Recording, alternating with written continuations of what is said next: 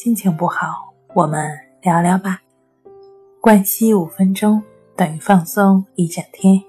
大家好，欢迎来到重塑心灵，我是主播心理咨询师刘星。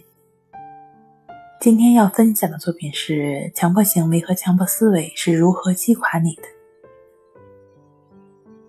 强迫观念一个非常重要的特征就是对自我判断的不信任。患者呢，性格中常常会有不安的倾向，总在怀疑自己的任何行为，无法摆脱不安和内心的压抑。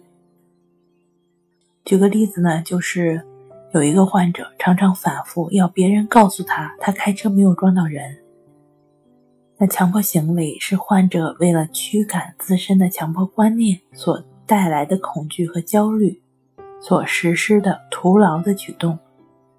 也就是说，他首先是以恐惧、不安的情绪作为内心活动的过程先导的，是一种性格化的行为。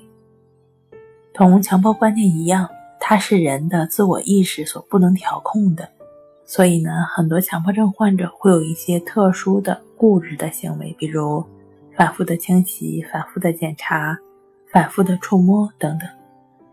强迫行为暂时缓解了某种观念所带来的不安，但是随着这些行为的持续或者不断的重复，我们头脑中的强迫症将会越来越顽固，难以拔出。